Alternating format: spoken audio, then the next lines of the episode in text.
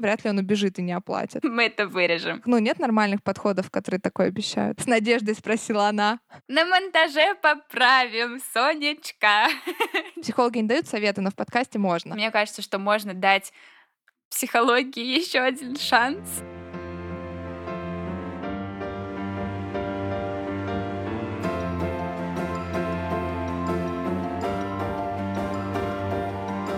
Всем, Всем привет! Да, это первый выпуск подкаста «Пока так», достаточно хорошего подкаста о психологии, психотерапии и ментальном здоровье. А мы его ведущие Соня Авдюхина и Маша Лобазанова. Это я. Так, что, кто про тему начнет? Давай ты про тему, я боюсь. Вот так, хорошо. Сегодня мы решили поговорить про первую сессию у психолога. Как оказалось, эта тема вызывает довольно много тревоги, ну, в смысле, даже не как оказалось, а это очень естественно, что когда ты первый раз приходишь к терапевту, особенно если это в целом твой первый раз, вообще любой первый раз вызывает... Любой первый раз вызывает тревогу, друзья. Да. А, поэтому мы решили немножко про это поговорить, чтобы было, может быть, э, не так тревожно, и чтобы вы понимали, чего можно вообще ждать от э, первой сессии а, с психологом. М. Вот, с чего начнем? Давай начнем, наверное, немножко про свой опыт.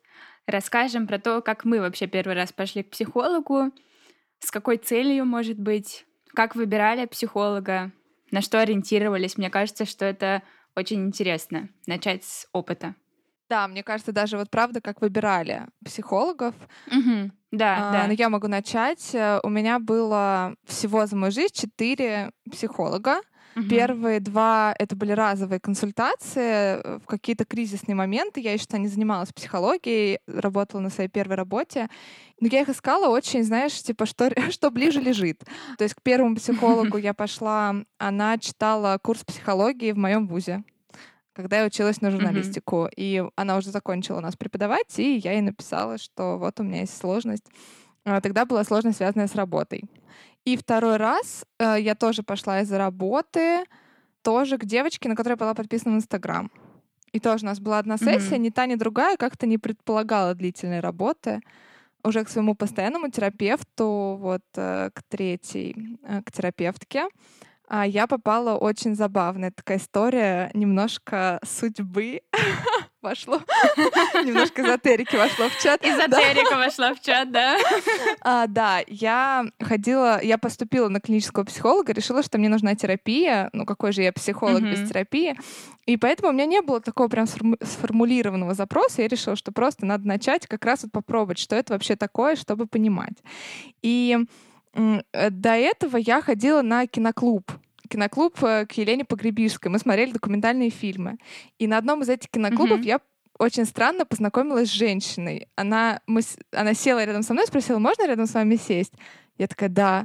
И потом она добавила меня в Фейсбуке. И все, на этом наше знакомство как бы закончилось. И мы были год друг на друга подписаны, и потом я увидела, что она психолог, и что она набирает клиентов. И Мгм. я к ней записалась, и вот два года проходила к ней как терапевту, вот, ну а потом уже поменяла тоже по каким-то своим причинам. А, так что вот у меня такой забавный опыт, а, что как я нашла своего терапевта. А что для тебя было решающим, когда ты думала, ну вот если говорить про твой третий, получается, опыт, который как бы был более длительный, получается, первый твой длительный опыт, правильно? Да, да. То есть это была прям терапия. Ага. Что было решающим? Слушай, ну, эм, у нас как-то случился матч вот как раз на первой сессии. То есть я пришла, Мгм. и мне понравилось. Там у нас еще была первая сессия была дольше. Мы, наверное, позже про это скажем, что так бывает.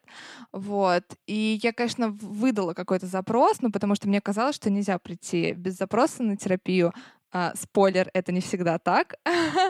Вот. И я сказала, что, по-моему, я хочу разобраться в, ну, в отношениях. Решила, хватит уже про работу, пора про отношения.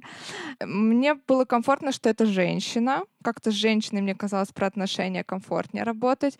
А мне нравилось, что она была довольно, ну, молодая, ей, наверное, было 30 лет где-то, ну, то есть не сильно старше меня.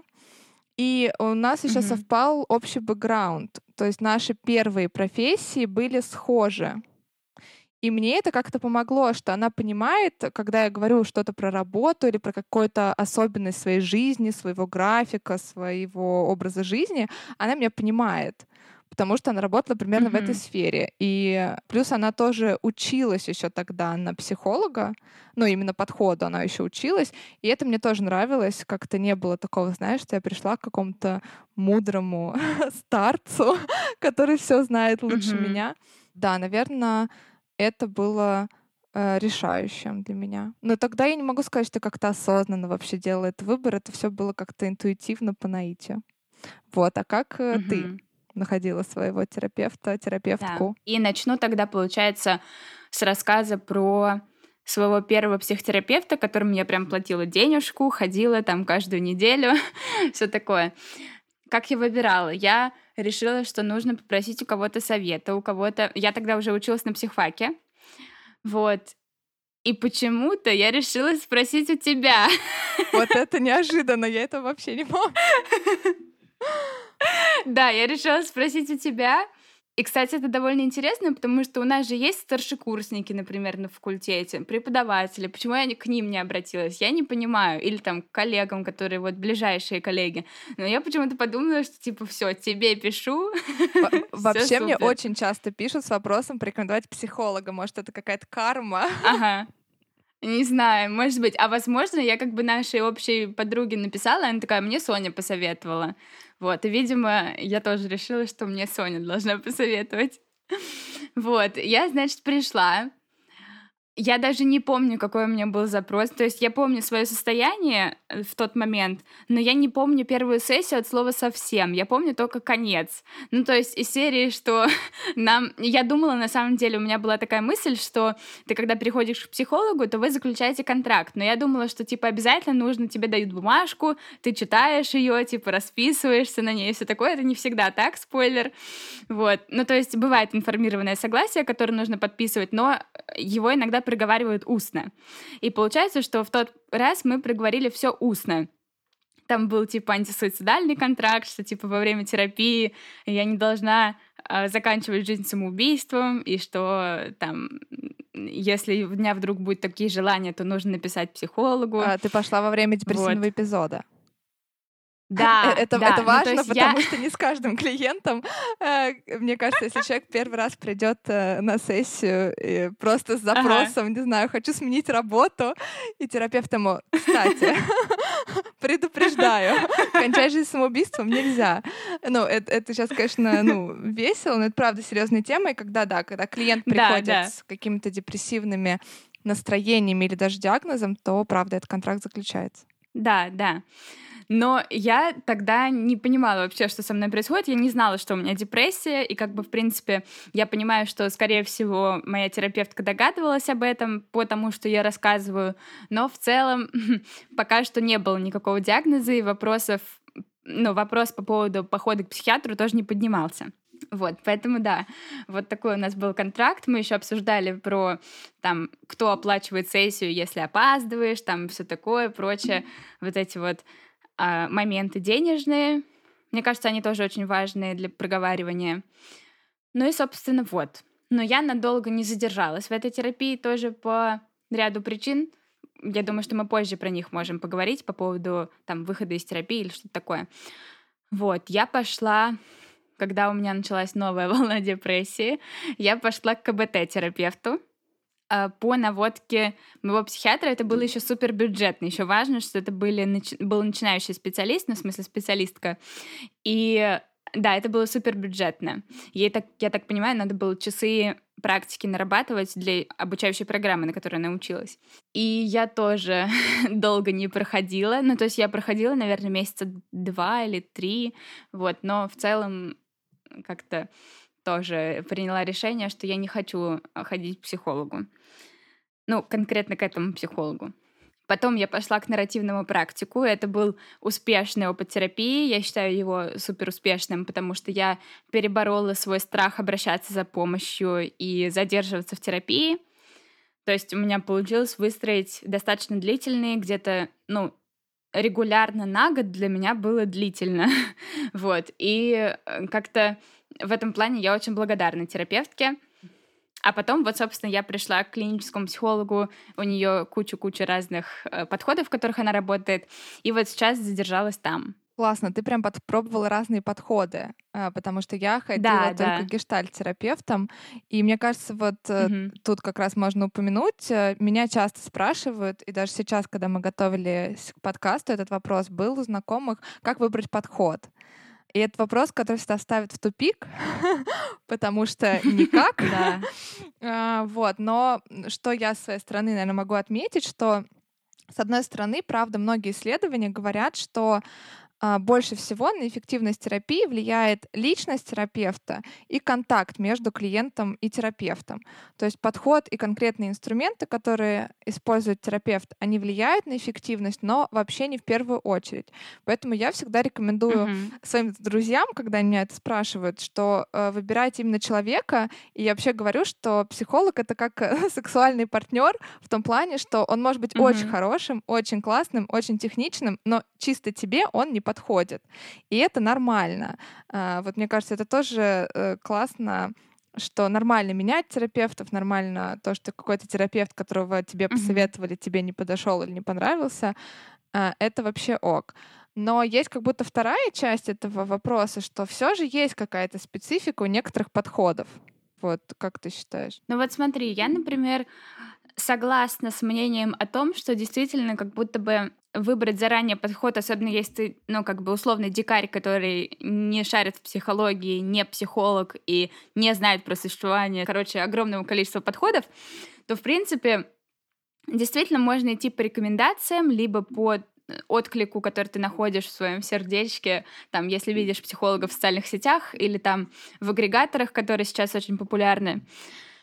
Но что я могу сказать? Я могу сказать, во-первых, что помимо тех исследований, которые говорят, что важен контакт и личность психотерапевта, еще есть исследования, которые говорят, что в принципе все подходы в, один, в одинаковой степени эффективны. Ну, все общепринятые подходы, я бы так сказала, потому что есть еще суперноваторские подходы, которые как бы вообще не проверялись.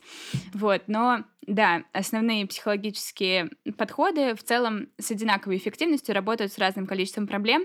Есть специфика, что какой-то подход работает лучше там, с одним, какой-то с другим, но в целом мне кажется, что для человека, который действительно решил первый раз обратиться к психологу, подход это не самое главное. Мне кажется, что нужно смотреть просто условным методом проб и ошибок, посмотреть, подходит тебе этот человек или нет, там, насколько комфортно тебе во время первой сессии, там, не раздражает ли тебя его голос, там, или внешность, потому что для меня это, например, супер важный фактор, потому что я прям понимала, что, там, допустим, вот моя терапевтка, она там меня не устраивает но чисто вот мне не нравится ее тембр голоса, например. Но я не могу ничего с этим сделать. Ну просто мне некомфортен тембр голоса.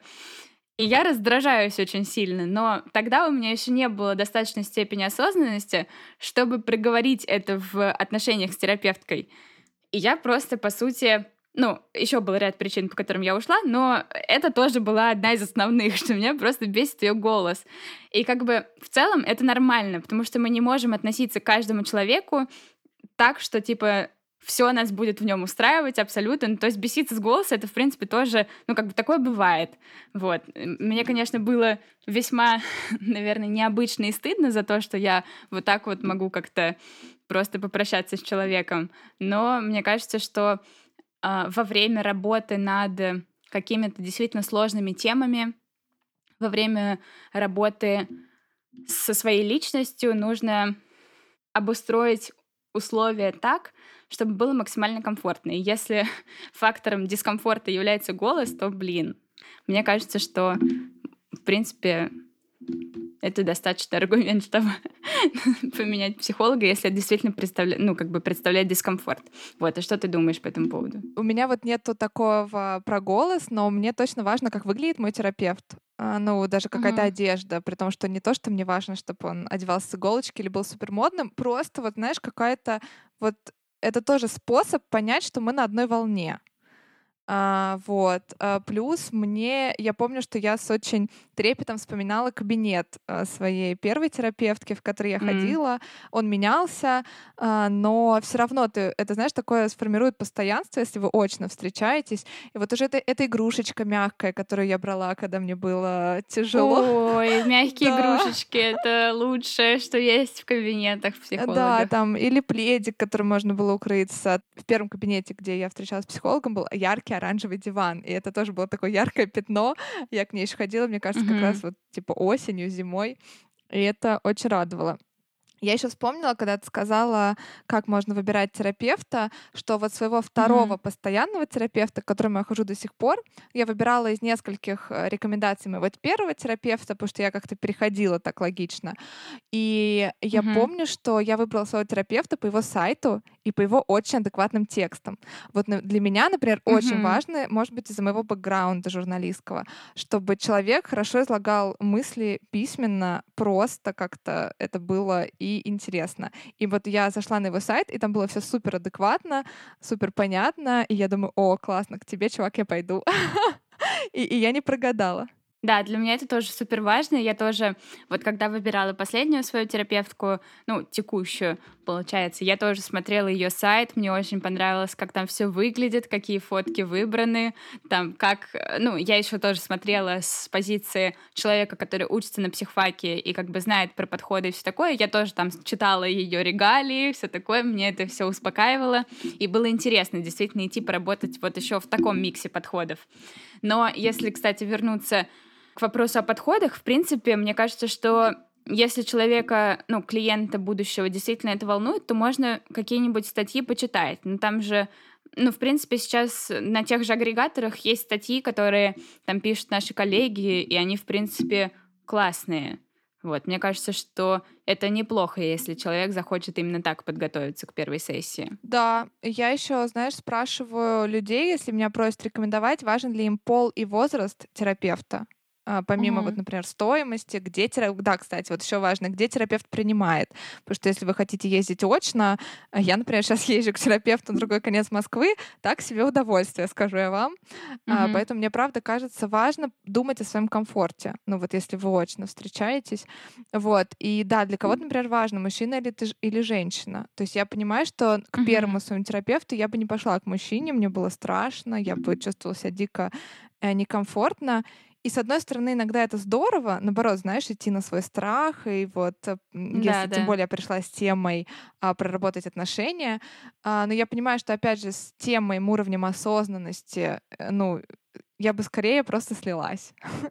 вот, или бы да. посидела в стыде. Поэтому тогда именно то, что у меня была женщина-терапевтка, меня очень поддерживала. И опять же говорю, да, вот что она а, была такого возраста.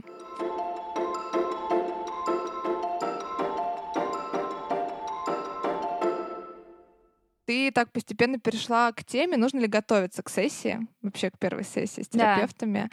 Да. Э, Мое мнение, что нет. Ну, а вот мне интересно, а ты сама готовилась, когда... Вот как ты вообще себя ощущала, когда готовилась идти к психологу? Ну, слушай, я вот, как мне кажется, это частый, на самом деле, миф, что нужно сформулировать запрос. И поэтому, да, я когда шла к психологу, я сформулировала запрос. А, но, как часто это бывает, мой запрос был, а, расплывчатым, ну, такое, типа, вот, отношения с мужчинами, ну, типа максимально абстрактно.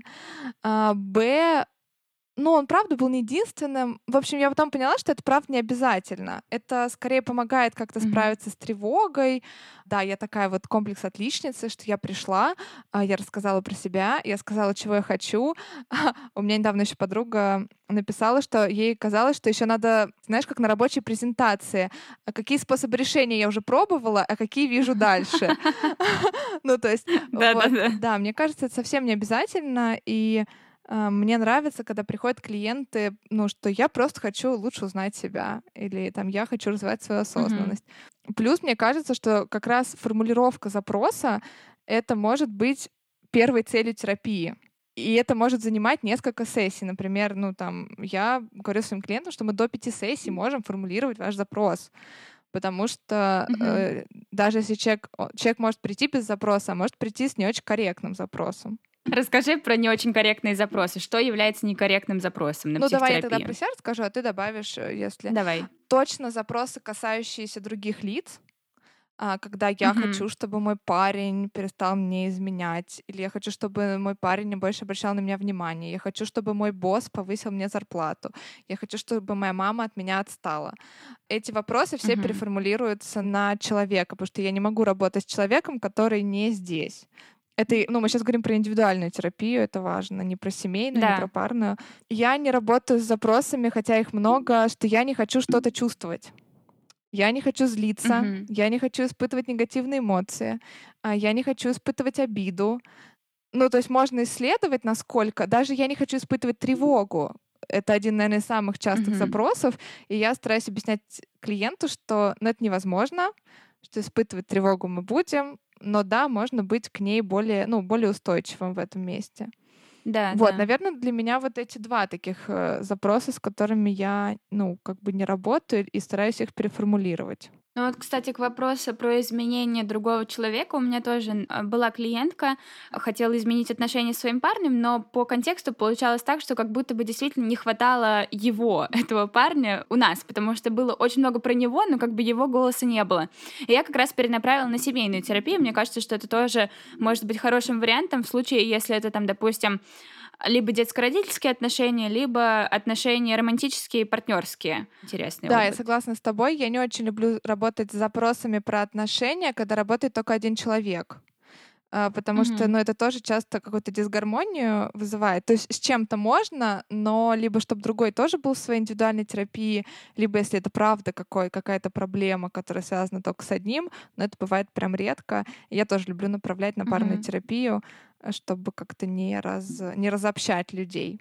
На самом деле у меня есть коллеги, которые считают, что можно работать без запроса. Это такой дискуссионный вопрос, нужен ли какой-то длительный запрос, но потому что еще же часто клиенты на каждой сессии ну, приходят ну, с разными, с разными проблемами. И вот Да, с чем-то, что произошло за неделю, например. или вот просто, да, там хочу исследовать себя или хочу выделять час в неделю и говорить о себе. Тоже прекрасный Мгм. запрос. Вот. А для меня просто прояснение запроса — это, если честно, забота и о терапевте, Потому что если я знаю, над чем мы работаем, мне легче отслеживать прогресс, а, либо наоборот э, отслеживать, что мы попали в какой-то тупик, а, или смотри, что-то не происходит. А, Ну, то есть легче это отслеживать. Но, повторюсь, я знаю коллег, которые, которым вообще можно без запроса, и уж на первую сессию, мне кажется, к любому терапевту можно без запроса. Мне кажется, если вы подумали о том, чтобы пойти к Мгм. психологу, это уже достаточный запрос, а психолог уже сможет помочь его как-то Да. оформить. Ну, По поводу первой сессии я точно согласна. Плюс я помню себя в своем в своем возрасте, хотела сказать. Я помню себя в том состоянии, и мой запрос был просто из серии типа «мне плохо». Ну, как бы я хочу, чтобы мне стало лучше. И я помню, как мы мучительно э, с КБТ-терапевткой как раз-таки спойлер, не спойлер, а дисклеймер. Это не апсир КБТ. Это просто случилось так, что мы друг к другу не подошли, и мне было не очень комфортно с человеком. Вот. Опять же, это не означает, что она была плохим терапевтом. Это означает, что она просто мне не подошла. И были такие сессии, когда мы просто все время долбились в то, что у меня как будто бы нет оформленной цели, меня это очень сильно мучило, и я просто говорила, типа, что, пожалуйста, я просто хочу, чтобы мне стало лучше. А это было во время прям пика депрессивного эпизода. Но как бы это был мой единственный запрос, и как бы выжать из себя что-то про цель я просто физически не могла, потому что в таком состоянии представлять свое будущее очень тяжело. Ну, иногда даже вот лично для меня невозможно было. Поэтому, да, тут, мне кажется, нужен баланс, потому что я, в принципе, за то, чтобы действительно, ну, как бы в течение терапии сверяться э, с клиентом, потому что часто вопро- запрос трансформируется в ходе терапии, он меняется, либо человек там на разных сессиях делает акценты по-разному относительно того, чего он хочет добиться. И мне кажется, что это действительно какой-то очень крутой пункт в длительной работе, который, мне кажется, важно все-таки оценивать, проверять на реалистичность, на достижимость, на вообще понимать, в одну ли сторону клиент-терапевт движется. Но что касается первой сессии, то тут, мне кажется, можно действительно приходить Ну, сам факт того, что человек пришел на первую сессию, мне кажется, очень огромный шаг. И заранее как-то мучить себя, придумывать э, заранее все ответы на вопросы, которые может задать психолог, мне кажется, это лишнее.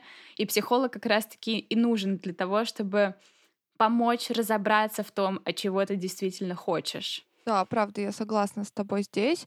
И мне кажется, правильно будет снизить ожидания от себя и в целом от первой сессии, а, потому что Мгм. первая сессия, она для меня основная цель первой сессии и как для клиента, и как для терапевта это знакомство. Познакомиться, то есть терапевт узнает про меня, а, при том, что и про мою жизнь, и про мою проблемную ситуацию, да, ну, про мой запрос, как мы это называем. Тут, Мгм. ну, вот тоже иногда спрашивают, а что сначала рассказывать? Ну, неважно, как вам хочется. Я обычно как терапевт спрашиваю, расскажите мне про себя и что вас сюда привело в, люб- в любом Да, да. порядке. Да, это также возможность клиента узнать что-то про терапевта, что ему интересно. Например, в каком он подходе работает. Можно узнать про его образование, про его опыт работы. Ну, если до этого не было возможности это узнать. Да, про какие-то еще вещи, которые вам важны. Может быть, вам важны какие-то взгляды терапевта, да. И в любом случае, если терапевт, если вы задаете какой-то слишком личный вопрос, это уже ответственность терапевта сказать там, ну, я не готов на это отвечать. А, но в целом а, можно задавать вопросы терапевту, можно не отвечать на какие-то вопросы, на которые не хочется отвечать, если вы пока не готовы. Да, то есть вот действительно Мгм. познакомиться и почувствовать, как вам рядом с этим человеком, как вам говорить с ним о каких-то своих переживаниях, делиться какой-то своей историей. Вот для меня это такой план максимум на первую сессию. Вряд ли бывает, Мгм. что я, например, с первой сессии там у каких-то терапевтов уходила с инсайтами, но они в основном такие, ну не то что поверхностные, но, ну не знаю, тяжело начать глубоко работать на первой сессии. Ну, опять же, знаешь, вот это вот погружение сразу на глубокую глубокую глубину, извините за тавтологию. Погружение это приходит с опытом. Ну, то есть я, допустим, ездила на интенсив по гештальт-терапии, и я там была в роли клиента. И, по сути, там, я познакомилась сразу с терапевткой, и вот мы там шесть дней каждый день а, были на терапии по часу. И получилось так, что действительно, ну, как бы сразу на первой сессии мы пошли куда-то, типа, к мясу такому, знаешь. Вот. Но, опять же, я понимаю, что это связано с тем, что у меня уже есть достаточно длительный опыт терапии с разными людьми. И иногда такое бывает. Но ждать действительно, что сейчас на первой сессии все, я снова начну понимать, что мне делать со своей жизнью, или там, как сделать так, чтобы муж не изменял, вот, то, ну, как бы, мне кажется, что ожидать такого не стоит. И действительно, план максимум — это понять, насколько, насколько комфортно, например, то, как, не знаю, Как какой говорит голос, ваш опять же, терапевт. как говорит ваш терапевт, как он выглядит, там, я не знаю, какие вопросы задает, насколько он там обходится своей экспертностью, ну, там, потому что некоторым, например, некомфортно, когда человек занимается психообразованием, а некоторые, наоборот, любят, когда объясняют, как происходят разные психические процессы. Иногда это можно понять по первой сессии, вот, если вам ок, там, мне кажется, что это здорово. Плюс еще я хотела добавить по поводу того, что иногда при выборе психотерапевта можно смотреть на его условную специализацию. То есть, например, если вы хотите проработать, там, не знаю, потерю и горевание, то можно выбрать терапевта, который прям специализируется на тем, что работает там с гореванием и с потерей. Или там, например, с травмой, или с сексуализированным насилием. Или, например, вы являетесь представителем ЛГБТКИА плюс сообщества, и вы ищете ЛГБТКИА плюс friendly специалиста. Мне кажется, что на таком уровне тоже можно рассмотреть выбор первого психолога, либо там, ну, последующего нового психолога. Да, это, кстати, такая интересная тема. Мне кажется, нужно записать какой-нибудь выпуск вот про узкие специализации. А Я для себя Мгм. до конца не могу ответить. Э, С одной стороны, мне нравятся специалисты с узкими специализациями, а с другой стороны, мне кажется, Мгм. мы же работаем со всем, со всем человеком и с его Да, разными да. запросами. А, В общем, да, это интересная тема на будущее. Да, кроме того, кроме того, мне кажется, что действительно, допустим, потеря и горевание, ну, в принципе, это штуки, которые случаются в жизни каждого И человека. иногда в процессе терапии. И иногда в процессе терапии. Как бы, и да, ну, то есть у меня тоже возникает ощущение, что, в принципе, психологи как бы готовы работать со всем. Но бывают какие-то прям узкие специалисты, например, работают с транспереходом, например.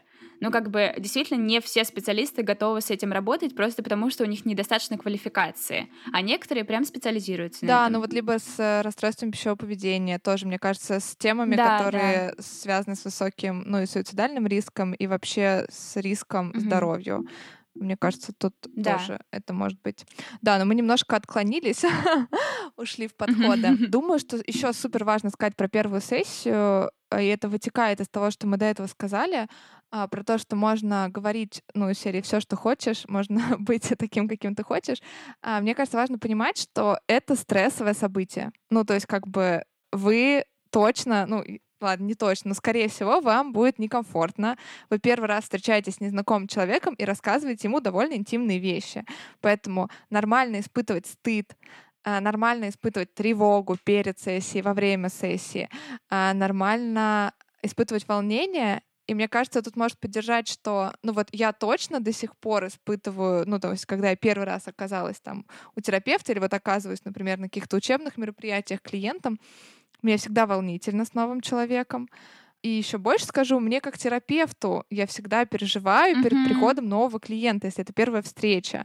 То есть э, с большой долей вероятности ваш терапевт тоже переживает, потому что это первая встреча, непонятно, как дальше все пойдет, а непонятно, что будет на этой встрече. Поэтому, скорее всего, вы оба волнуетесь. И иногда неплохо легализовать это и так честно и сказать, что, ой, мне очень стыдно, неловко, я волнуюсь, не знаю, что делать. Ну, вот мне тоже очень откликается про волнение, потому что я сейчас, получается, начинающий специалист.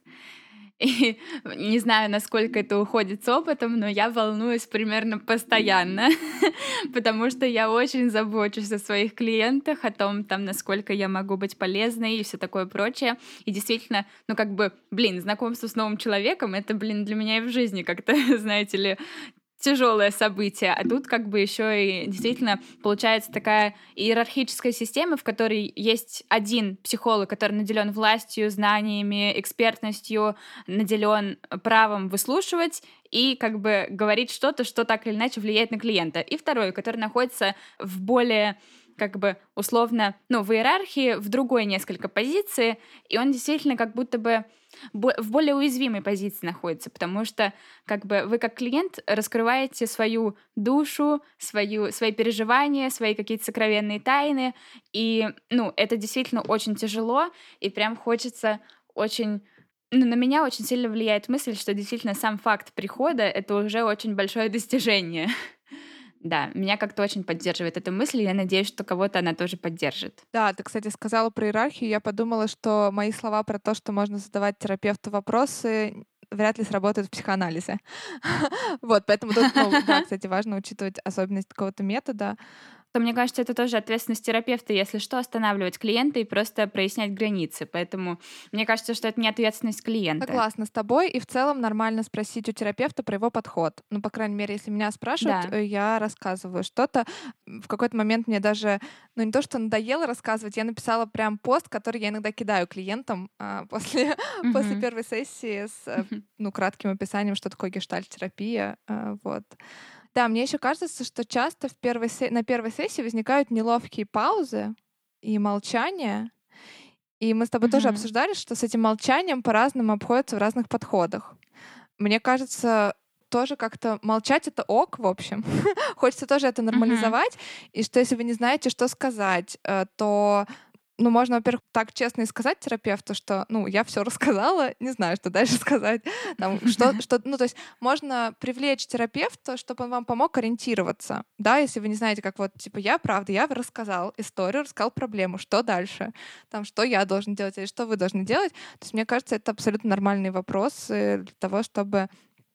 Сориентироваться в ситуации. Ну, то есть это как вы первый раз пришли на какую-то работу, и вы не знаете, что делать. Нормально задавать вопросы, спрашивать, э, теряться, испытывать неловкость. Да, но еще нормально пугаться задавать эти вопросы, мне кажется, потому что, Это правда. ну, я, например, тот самый человек, который пугается задавать вопросы, то есть они у меня могут крутиться в голове, но там я могу смущаться из-за того, что я недостаточно хорошо знаю человека. Как бы такое интересное состояние, интересный опыт, конечно, первая сессия, но... Мне нравится э, Да.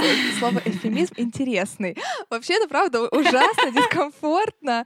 А, особенно если вдруг не случилось вот этого матча с терапевтом, то, ну, правда, правда, может быть не очень приятный и комфортный опыт. Вот, но это точно не ваша вина и ответственность, мне кажется.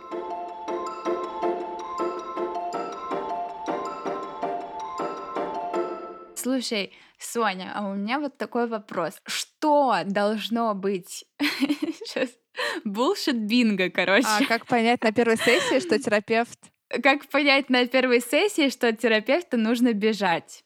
Вот чтобы ты... Как чек-лист? Чек-лист. Ой, это, конечно, тяжело потому что мы, правда, сегодня много раз говорили про то, что это не терапевт плохой, это мы просто не подошли. Но иногда, правда, uh-huh. бывает терапевт плохой. И, э, и, не, и не мы первые, кто пытаемся составить это бинго, и это, правда, очень тяжело, потому что есть субъективные mm-hmm. вещи. Вот там мы с Машей как-то смотрели всякие а, вот эти подборки от разных СМИ, да, как распознать неэтичного психолога, как распознать плохого. А, блин, очень сложно. Ну, я сейчас попробую, давай экспромтом, мы не готовились. Маша подловила меня. Мне кажется, если терапевт не отвечает на вопросы про свое образование и про подход, в котором он работает. А, мне кажется, что все же про это клиент имеет право спрашивать, имеет получать ответ. Если присутствуют прямые оскорбления а, в ты формате, какие-то оскорбления, да. оценочные высказывания, там, ну вы ты слабак. Ты слабак, да, да. Но вы сами виноваты. Да вот, знаешь, правда, ощущение, как будто хожу по тонкому льду. Очень страшно, э, потому что все, все Супер да, все супер индивидуально, субъективно. Вот пытаюсь вот такие прям четкие. Ну вот мне кажется, что если ваш терапевт предлагает вам на первой встрече заняться сексом, Точно. то, наверное, он не очень хороший терапевт. А, бартер. А, я противница бартеров. Если терапевт предлагает э, взамен, например, о, а вы массаж делаете, давайте вы будете мне массаж делать, а я вам терапию. То есть для меня любое бартерное предложение — это bullshit бинго. А, я не люблю сильное нарушение границ, либо если терапевт э, там опаздывает на очень сильно без уважительной причины. Ну, это такое. То есть тут надо, конечно, проверять, потому что бывают разные форс-мажоры, mm-hmm. мы живем в Москве, пробки и так далее, но хотя бы с этим должно быть как-то обхождение какое-то корректное, там, извиниться, предупредить и так далее. Но для меня это такая ситуация. Мне кажется, критическое высказывание о коллегах я стараюсь как-то не отзываться. Если ко мне приходит клиент после других терапевтов, я стараюсь быть максимально деликатной. У меня вопрос. Извини. А если это... Мы можем это вырезать, но если это Вероника Степанова, например, то можно высказываться я... плохо? Вот мне кажется, нет.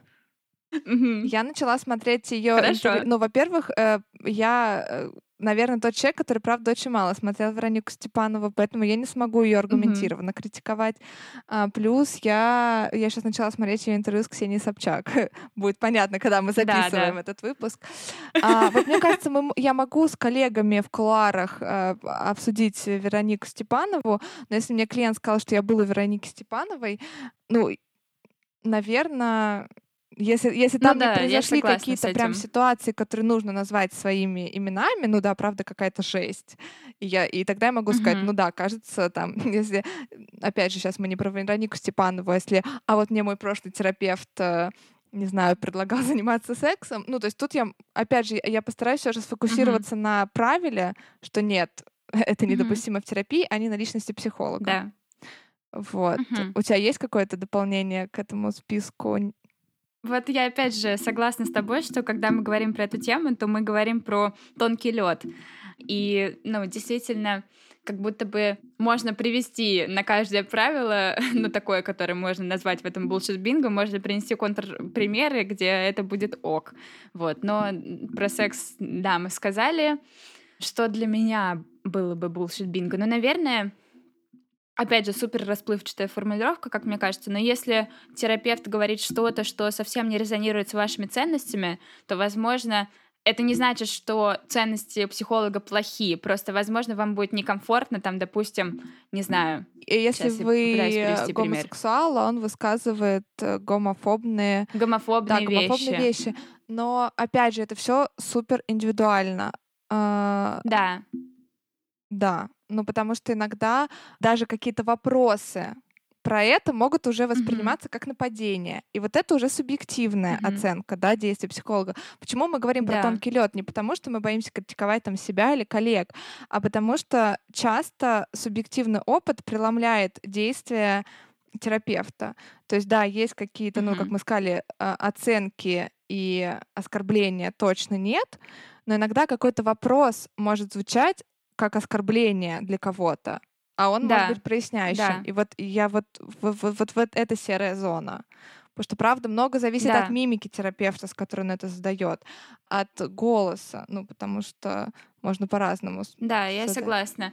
И я помню тоже, как э, я в универе записывала сессию для одного из курсов. Нам нужно было провести типа сессии, которые мы записываем, и дальше разбираем сами, там пишем анализ этой сессии. Вот. И у меня тоже такое было, что я как бы с улыбкой говорила, типа, ой, ну это, наверное, типа очень тяжелый опыт или что-то вот. такое. Ну, то есть я понимаю, что это происходило, потому что я очень сильно волновалась, и я реально не контролировала свою мимику. Но это не значит, что я с насмешкой относилась к тому, ну, к тому, что я типа не сочувствую этой клиентке, например, или что-то такое. Да. Вот. Но тут как бы э, это вот, извини, что тебя перебила, это просто действительно вопрос про подходящесть, ну, как бы твоего терапевта тебе как личности.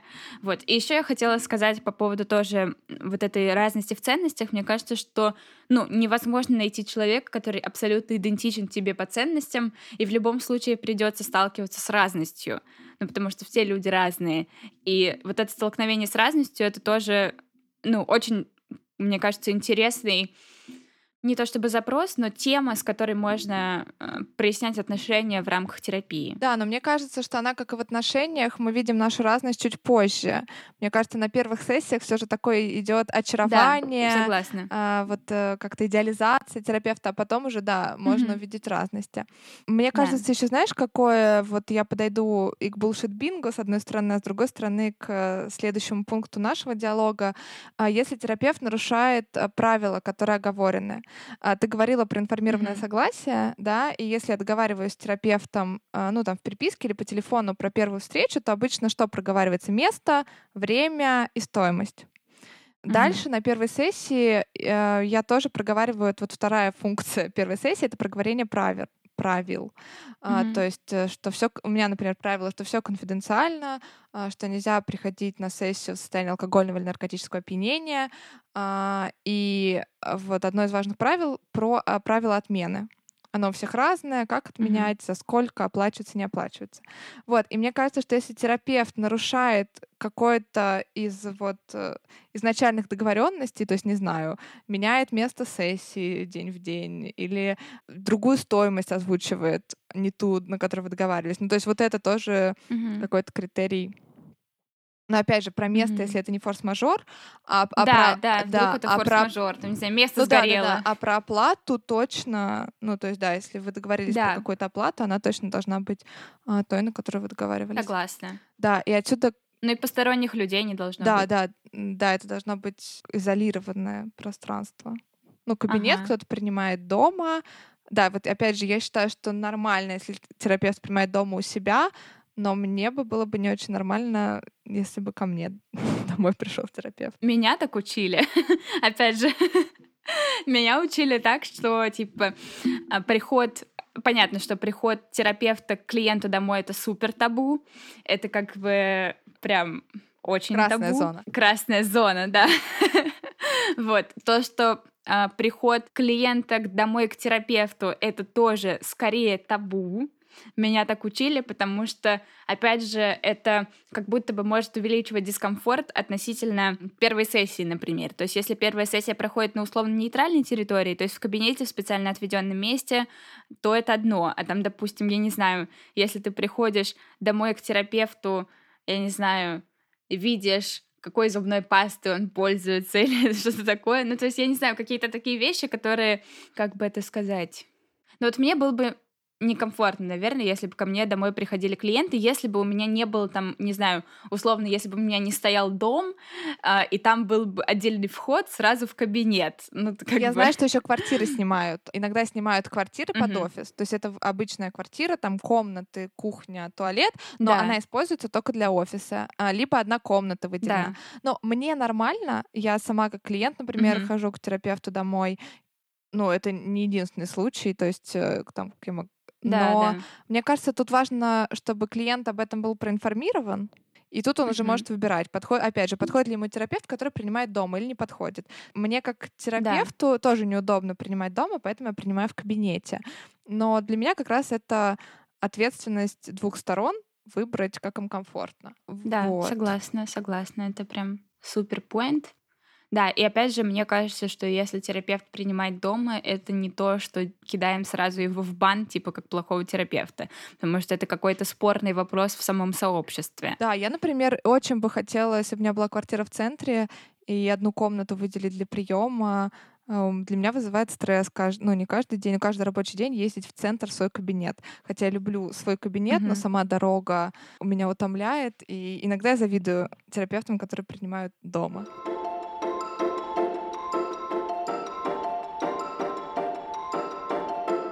еще про стоимость мы заговорили, и это всегда такой очень частый вопрос, по крайней мере, у меня в практике, когда клиенты спрашивают, mm-hmm. что первая сессия должна стоить дешевле, либо быть бесплатной. Mm-hmm.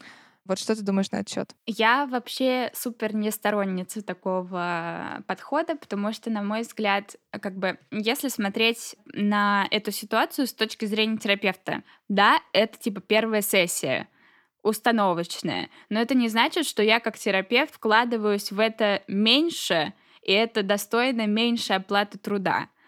Ну, э, я могу привести аналогию с своей второй профессией.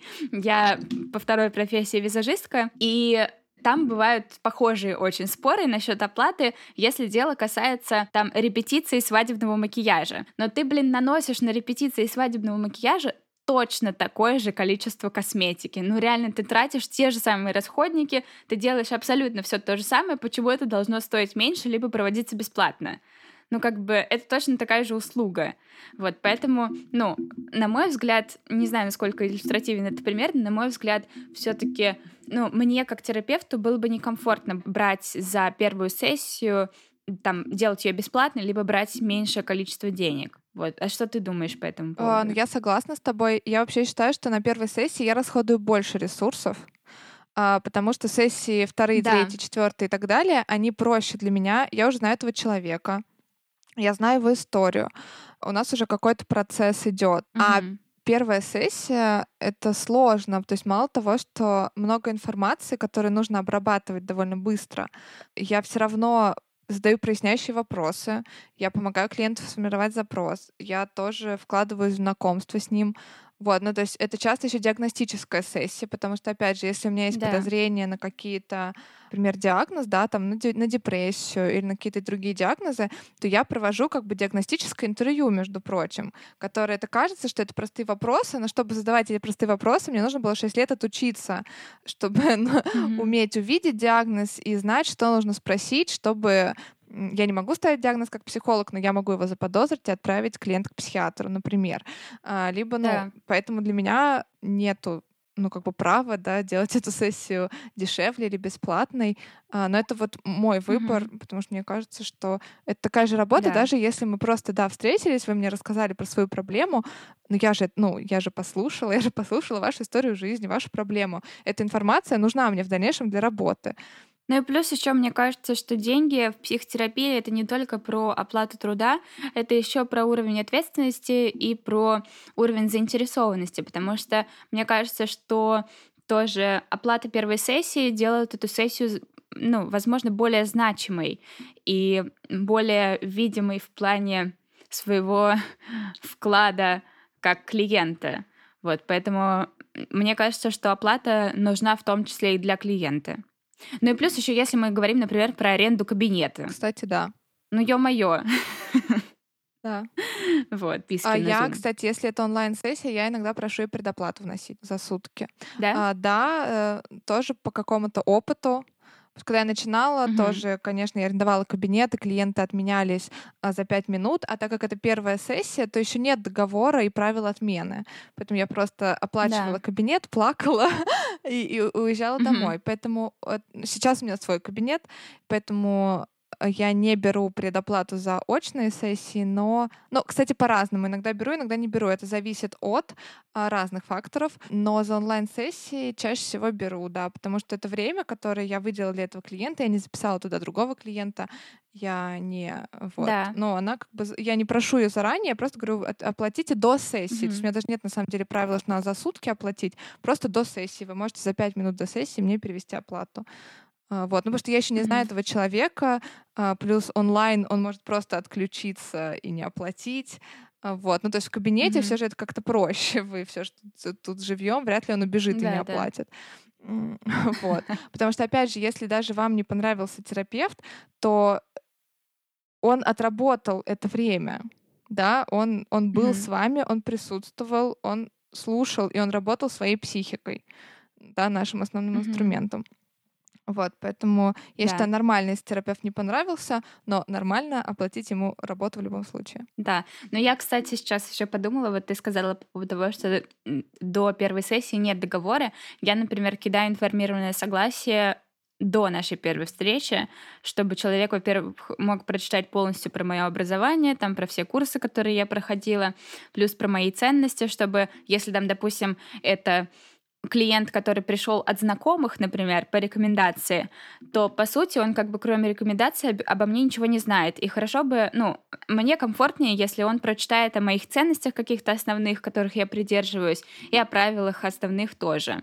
Вот. А впоследствии я уже обсуждаю их э, на сессии, либо если там есть вопросы какие-то, то мы это тоже обсуждаем. для меня вот все равно я не могу законтрактироваться с клиентом до начала терапии. Ну, то есть он еще не мой клиент, пока он Мгм. не пришел на первую сессию. Ну, то есть, да, там я буду сохранять конф- конфиденциальность по поводу обращения, но я не могу его... То есть я обычно просто прошу, я говорю, если есть возможность, а, если у вас изменятся планы, напишите, пожалуйста, заранее. Но это точно формат просьбы, а не правила. Уже после первой сессии, после озвучивания правил, это становится правилом. Вот, поэтому тут Мгм. такая Да. ситуация тонкая. Но мне кажется, это еще зависит от того, как нас научили условно. Ну, типа, ну и от школы условно подходов, которые мы учились. Потому что там, допустим, в моем вузе учили так, тебя, например, в- на гештальт-терапии в своих вузах учили по-другому. Вот, но это тоже такая, типа, ну еще это просто вопрос удобства, Да. например. То есть мне удобнее так, а тебе по-другому. Да, это правда. Я думаю, что вот э, мы уже так подходим к завершению и подкаста, и как раз первой сессии. Я Мгм. Обычно спрашиваю клиента, ну, как им было со мной сегодня и как им было здесь. И я всегда говорю, что они не должны принимать решение прямо сейчас. Ну, продолжаем мы Мгм. работу или нет. Так как я работаю в долгосрочной терапии, то если мы продолжаем, то мы прям контрактируемся, да, там на какой-то период. Но Мгм. контрактируемся, такое слово, наверное, жаргонное, ну, договариваемся. Но я всегда спрашиваю клиента, что если он не готов ответить, он может подумать и ответить позже, и мне кажется, это нормально. То есть если он готов сразу сказать нет или да, это ок. Но если не готов, это тоже ок, и это нормально сказать терапевту, блин, мне нужно подумать, или я пока не знаю. Скорее, ну, Мгм. как бы терапевт, скорее всего, понимает, что у психики бывает разная скорость, э, кому-то нужно больше времени на осмысление чего-то. Может быть, вам неловко сказать терапевту это в лицо, и вы хотите ему написать, да, что там, блин, Да, такое тоже бывает. мне там не подошло. В целом, даже если вы хотите просто молча слиться, я, конечно, это как терапевт не поддерживаю, все очень неприятно, но, блин, вы имеете на это право. Вы можете сказать, извините, я подумаю, и потом больше ничего не написать. Не делайте так по возможности, но если вам настолько невыносимо отвергнуть человека, если он вам не понравился, ну что ж поделать? Имеете право на заботливое отношение к себе.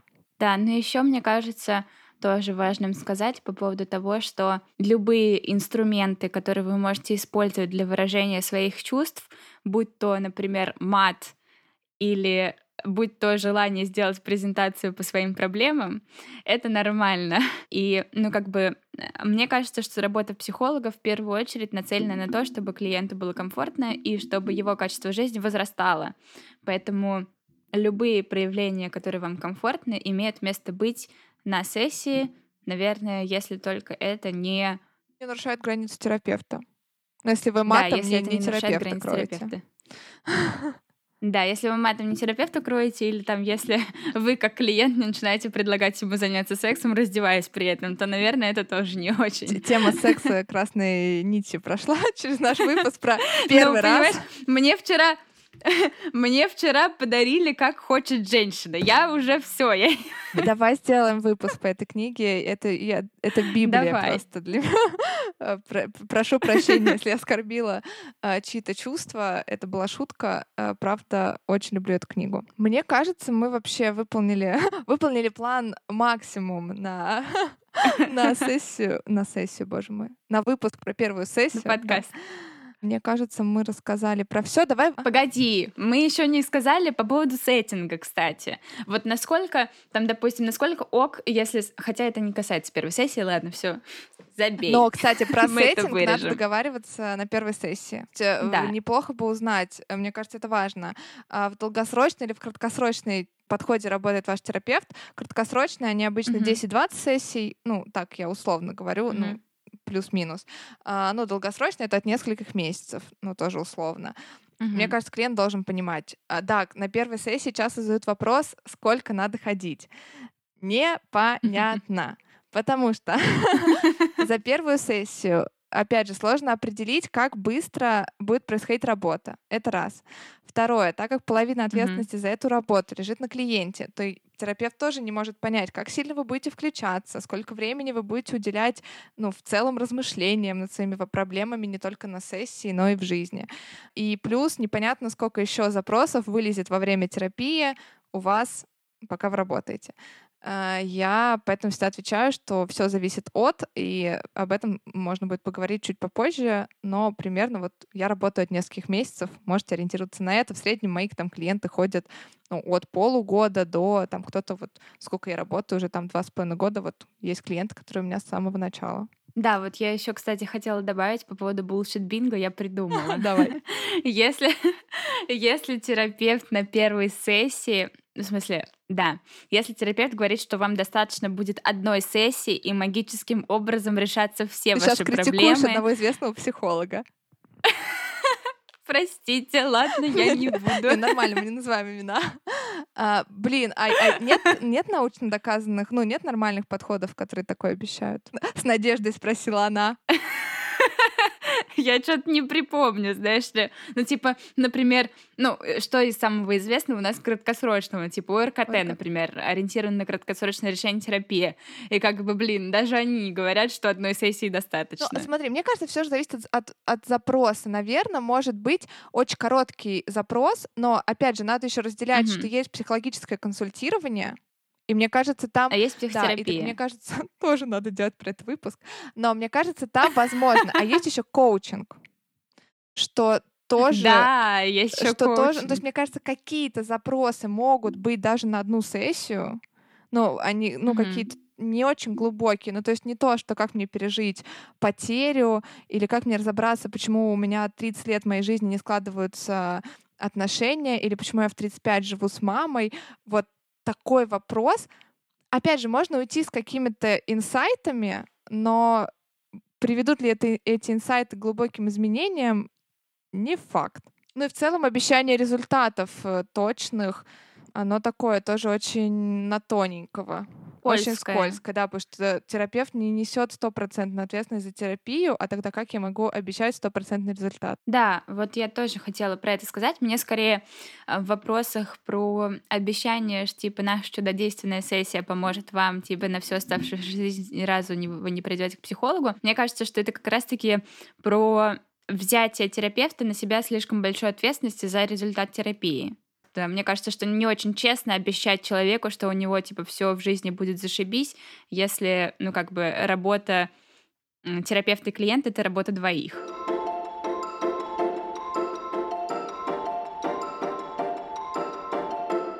Столкнулся с своим стыдом, переживая, что выпуск получается неструктурированным, переживаю, mm-hmm. что мы что-то упускаем. На монтаже поправим, Сонечка. Нет, но это же тоже вот это это как как первая сессия. Ее невозможно да. полностью проконтролировать. Вас тоже двое, как и нас с тобой. Mm-hmm. Там тоже есть место спонтанности, как и у нас. Поэтому, ну там стопудово будет что-то, что пойдет не по плану. А еще у нас не идеальный подкаст, между Точно. прочим, так что ладно, не буду крепко выражаться. Эх, у нас здесь пространство менее свободное, чем первая сессия у психотерапевта, потому что мы собираемся это выкладывать. Да, мне кажется, важно вот наш вопрос про какую-то одну основную мысль или совет. Совет. Психологи не дают советы, но в подкасте можно. Но и на самом деле это тоже, на самом деле, и психологи иногда могут давать совет. Рекомендации, Реком... они называют это рекомендации. Да, рекомендации. А, вот, я вспомнила, что я хотела сказать, последнее перед, реком... перед нашими основными рекомендациями, что на первой сессии, если у вас есть желание, неплохо спросить, как я уже сказала, про подход, и в целом можно спросить у терапевта, как работает терапия. Ну, как бы понятно, что тяжело будет рассказать очень подробно, но вот как раз то, про что мы сейчас говорили, что изменения требуют времени, как распределяется ответственность в психотерапии, что, да, ну вот эти вопросы тоже можно э, задавать психологу, то есть вы не должны быть каким-то суперумным клиентом. Да, и теперь, mm-hmm. мне кажется, давай по какой-то одной основной, самой яркой мысли, которую надо запомнить, если вы промотали весь наш подкаст до конца. Так, но я только что придумала, значит, свою рекомендацию, мысль. Мне кажется, что по Хотя это тупая рекомендация. Давай, Сейчас давай, самокритик давай. вошел в чат. Мне кажется, что не стоит делать вывод относительно всей психологии, всей психотерапии и всего психологического консультирования по первой неудачной сессии. Вот, то есть мне кажется, что можно дать психологии еще один шанс и себе, и психологам в целом, психологическому знанию и сообществу. Вот. Блин, это классно, да. Очень мне нравится твоя мысль.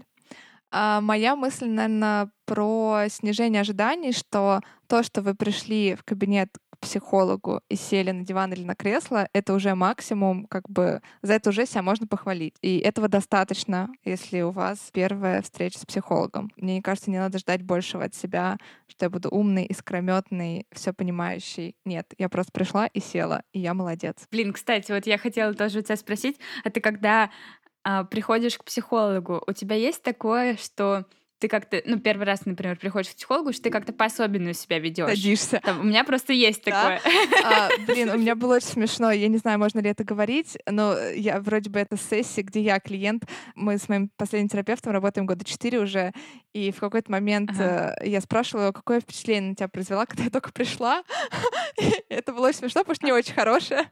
Ну, в смысле, он говорит, а, это, вообще не точная цитата, это то, как я услышала, а, но примерно содержание было, что ну, я такая... Ну, что со мной было довольно сложно в плане, что я была очень напряженная очень напряженная mm-hmm. и такая, блин, я прям сейчас очень боюсь переврать, но, короче, что я какая-то была очень напряженная, зажатая и не очень располагающая.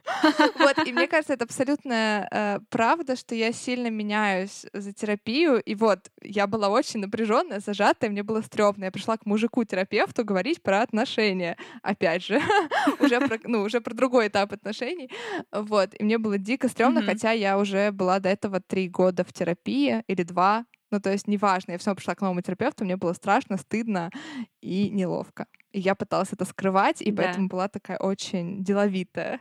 Деловито очень крутое слово. я, ну, я никак, я э, телесно скована больше. То есть, например, сейчас я могу там залезть mm-hmm. э, с ногами на кресло, могу сесть по-турецки, еще как-то. А тогда я прям вот так сидела нога на ногу с прямой спинкой. Mm-hmm. А ты как? Да, у меня просто есть особенность, что я, извините, что я просто пытаюсь у меня есть некий синдром отличницы, который проявляется в том, что я пытаюсь показать, типа, что вот смотрите, какая я классная, типа, все понимаю, такая проработанная, типа, смотрите, я уже все про свои проблемы понимаю, я крутая. Вот, у меня, мне кажется, есть такой вайб, когда я первый раз знакомлюсь с человеком, потому что я очень Видимо, это какие-то, знаешь, какие-то отголоски с работы с репетиторами. Меня почему-то очень бесило, если я попадала к репетитору, который считает меня заведомо тупой. Поэтому у меня остался атовизм, который распространяется на первой сессии с психологом. Слушай, ну я тоже, я прихожу, да, и рассказываю, вот, э, что у меня такая-то проблема, она связана с этим, а вот она пошла оттуда, вот, ну, как бы... Да, еще, знаешь, типа, а вот если вы спросите меня то-то, то-то, то-то, я отвечу вот то-то, то-то, то-то и то-то. Знаешь, что вопросы задаешь сама себе. Вот, и мне кажется, что это, ну, сейчас оценочное суждение будет, что это тоже не очень классный вариант клиента на первой сессии. Ну, потому что теряется весь контакт, теряется вся спонтанность, и теряется возможность услышать другого человека. Если ты, ну, типа, серия вся такая умная, я это и себе сейчас говорю. Чего ты сюда пришла? Да. Вот, но, ну, блин, никто не отменял Сейчас надо осторожно. Я верю в защитные механизмы, и мой подход говорит про какие-то mm-hmm. э, защиты. Вот. Никто не отменял какие-то психологические защиты. Для меня это тоже способ такой входить в новый контакт демонстрируя, что я все да, знаю, но это еще про, это еще, мне кажется, очень про уязвимость, типа про страх быть уязвимой, и это тоже, ну, как-то классно отслеживать. И это нормально с незнакомым вот. человеком. Опять же, мне кажется, вот да. надо все нормализовывать, что ну, нормально, ты, первый раз его видишь. Нормально быть не идеальными друзья. Да, вообще. Тяжело так вздохнула, это правда. Но, но очень и, и, и очень сложно про это не думать, потому что вот хочется же записывать идеальный, не идеальный подкаст. Конечно. Я тоже, я тоже, когда ты предложила записывать подкаст, сказала себе, да, у нас будет не идеальный подкаст, но он будет идеальным, не идеальным подкастом. Я тоже так подумала. Да, вот. Но мне кажется, у нас получился хороший выпуск. Надеюсь, что зрителям тоже так покажется. Слушателям. Слушателям, да, это я просто смотрю на Машу, поэтому считаю, что зрители. Мы должны сказать, что нужно подписываться на наш... Конечно. Нужно подписываться... Какой-нибудь канал. На наш телеграм-канал, который будет называться «Пока так». Uh, нужно оставлять комментарии, звездочки на всех платформах. Нам это очень важно, потому что нам нужно какое-то позитивное подкрепление, как бы сказали КБТшники, чтобы продолжать это делать mm-hmm. и продолжать позориться и делать что-то не идеально.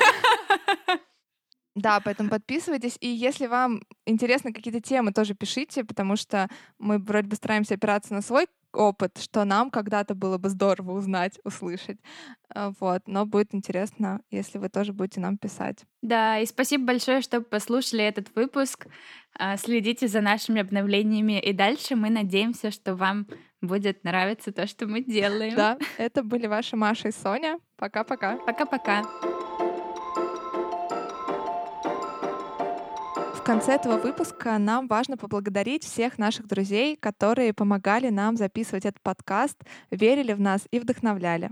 Отдельно мы хотим выразить благодарность Сергею Христолюбову, который написал для нас джингл и всячески нас поддерживает и помогает, когда мы лажаем с записью звука. А также спасибо Вере Голосовой, нашей подруге и художнице, которая нарисовала нам наш прекрасный логотип. Пока так. Ура! Ура! Ура, мы сделали.